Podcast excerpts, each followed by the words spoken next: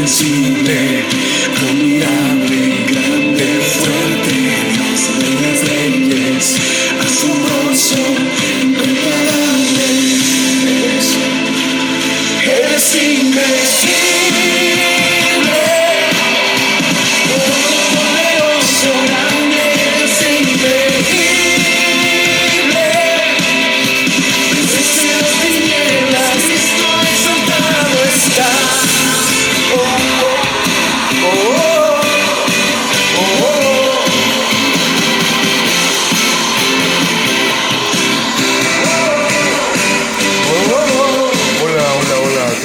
El martes de la basura. Dos veces de la semana se bota todo lo que se ha convertido en desperdicio. Tenemos la casa limpia, tratamos de que la ropa esté en su lugar mm, y que no se acumule en el laundry. Aunque a veces, así como se acumula basura, se va acumulando la ropa sucia. Y hacia la limpia. Es decir, como que se nos va olvidando la función que tenemos cada uno en casa. Mm. Y hoy a propósito de orden, me parece inclusive destacar que ese orden debe empezar en cada uno de nuestros hogares, donde debemos poner en práctica funciones delegadas a cada quien, desde nosotros como padres, y las cuales debemos compartir con nuestros hijos, ya que así se genera responsabilidad en los actos, que por muy insignificantes que parezcan, y hablo de las funciones, es allí donde justamente comienza la dirección en la vida de cada uno de ellos.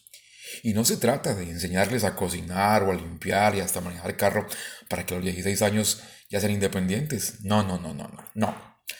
Creo que así no es. Lo que debemos enseñarles es a que todo ocurre en la vida a su debido tiempo. Y para eso deben prepararse, sí, claro que sí, pero con dirección. No se trata de dejarlos a la deriva porque entonces resultan los muchachos de hoy en día. Y eso es muy triste. Y nosotros no podemos hacer que nuestros hijos hagan parte de ese paquete que para desdicha de muchos es el común denominador hoy por hoy. Ojo con eso. Es muy probable que aún estemos a tiempo de corregirlo. Y eso empieza en casa, no en la iglesia.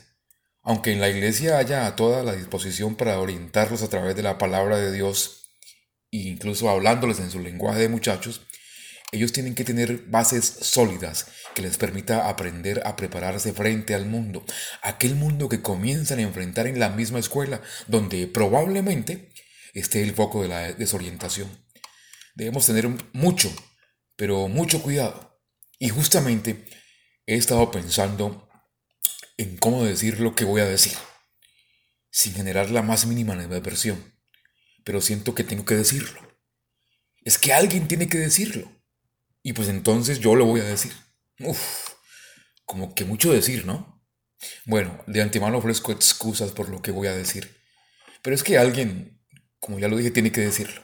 O si no, peor sería que nos quedemos impávidos viendo cómo el mundo de nuestros muchachos pasa mientras que toma fuerza una visión equivocada y sin dirección, porque no hubo alguien que se atreviera a decirles con ejemplos y señales o con simples reglas en casa de cómo hacerlo. Porque es que no se trata de hacer el papel de papá regañando o prohibiendo o empujando y mucho menos amenazando. Ese papel nos corresponde interpretarlo, es dedicándoles tiempo de valor, más del que creemos que les estamos dedicando. Ojo con eso, papás. Entonces aquí voy. Ya se los voy a decir. Uf, ya ni sé cómo decirlo, pero no hay de otra, ya dije que lo iba a decir y lo haré. Para empezar, necesitamos tener claro que nuestra manera de llevar la vida será un patrón determinante en la de ellos. Así que para dar inicio a este proceso, debemos tener los pies bien puestos sobre la tierra. Y esto no lo leí yo en ningún manual que me regalaron cuando empecé a ser papá. No. Esto lo he aprendido a través de mi curso, por el cual tampoco tuve que pagar inscripción. Solamente cuando menos pensé, ¡pum! ya estaba en el salón de clase. Pero lo curioso es que no había profesor. Éramos dos alumnos, ella y yo. Y de una empezamos. Eso fue desde el día que me casé. bueno, que nos casamos porque fue asunto de ella y mío. O sea, mi esposa y yo. Eh, como que mucho tilintilina de paletas, ¿no? Tal vez esté nervioso porque... Bueno, aquí viene. Ya embarcados, cuando nos casamos, lo primero que debimos hacer fue pensar apasionadamente, hablar apasionadamente, actuar apasionadamente y no precisamente en el campo de la emoción porque íbamos a compartir techo, por no decir cama, y todas las demás responsabilidades y resabios de cada uno. Uf. Es que al hacerlo así, es que vamos desarrollando el hábito de personas que sienten pasión por la vida. Y absolutamente es desde entonces cuando la vida va a tomar un nuevo fervor con intereses más profundos y por supuesto con mayor significado. Miren, ustedes pueden hablarse a sí mismos, pueden pensar y actuar, pero en el fondo es muy probable que tengan falta de interés y las vidas se conviertan en monotonía o tal vez hasta desdicha. Pero a lo largo de los años como pareja, ese mismo proceso puede edificar inspiración, ese mismo proceso puede inspirar emoción y puede permitir que se alcance un nivel profundo de satisfacción.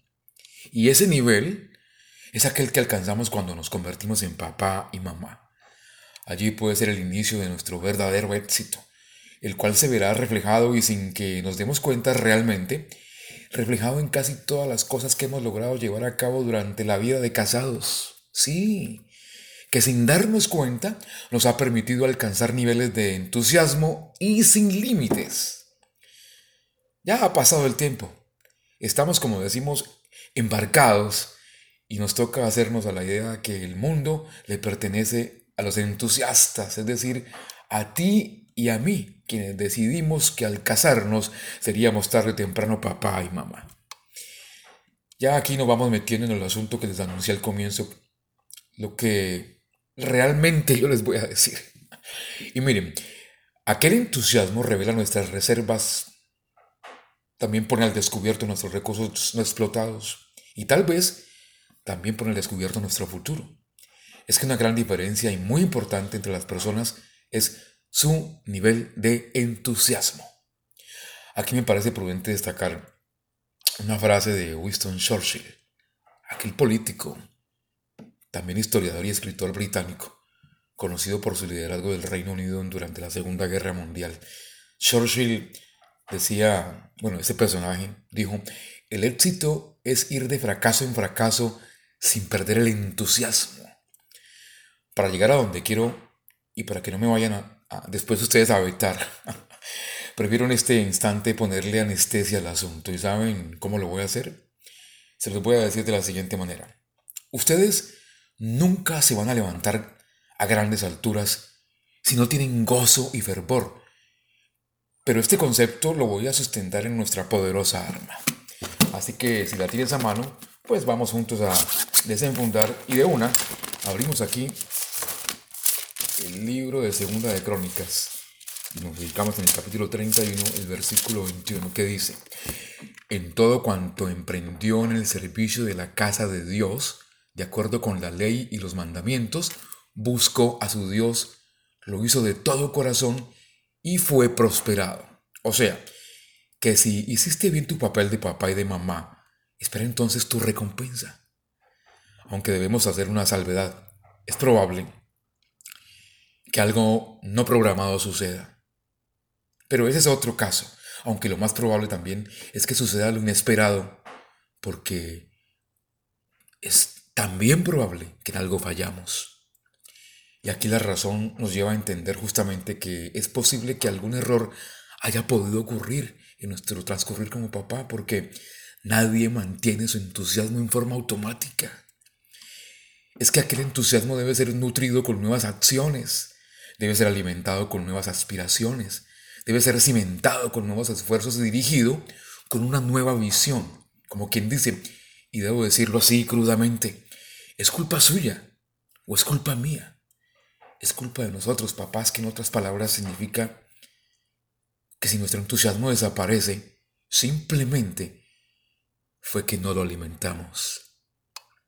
Nos, dedicamos a lo que no debimos dedicarnos. Le dimos importancia a lo que no debimos darle importancia. De esa manera me quiero referir a lo que ha ocurrido con nuestros hijos. Ellos son el equivalente a nuestro entusiasmo. No sé si me haga entender, espero que sí. Y me encontré con conceptos de pensadores, escritores que definen de diversas formas el entusiasmo. Hay quien dice que el entusiasmo es nada más y nada menos que la fe en acción. Alguien más lo calificó como el optimismo, que no es más que la fe que lleva al logro de algo. Y concluyen en que nada se puede lograr sin esperanza y mucho menos sin confianza. Miren, debemos tener algo muy claro en este trasegar como papás. Porque es que ya no somos nosotros. Ahora tenemos que hacer que nuestros hijos sean. ¿Quién nos mandó? Esa es la verdad. Ya lo somos nosotros, ahora somos el segundo plano. Son ellos los que deben importar y dependen de nosotros. Afuera, el mundo se los puede comer vivos. Y aquí sí calza perfecto el ojo con eso. Pero si los cimientos que les vamos a generar a ellos en principios de valor, y esos pueden ser desde el conocimiento y el temor a Dios, pues probablemente lo vamos a lograr. Aunque hay quienes piensan que no es así, pero ese es el problema de quien así lo crea, porque lo que nosotros creemos nos ha funcionado y gracias a Dios. Esa es la mejor opción. Bueno, así es como yo lo veo. Espero que tú también. Ya en otras palabras, podríamos decir que lo que nos hace felices no es nuestra posición, sino nuestra disposición. Recuerden, algunas personas se congelan en el invierno, otras salen a esquiar. Para cerrar esta idea de una manera más simple, digamos que una actitud positiva siempre, absolutamente siempre, crea resultados positivos. Hagamos que nuestros jóvenes se enciendan por la pasión a Dios. Él a través de Cristo Jesús es el camino, la verdad, la vida. Estamos a tiempo, papás. Les mando un fuerte abrazo. Los amo. Chao.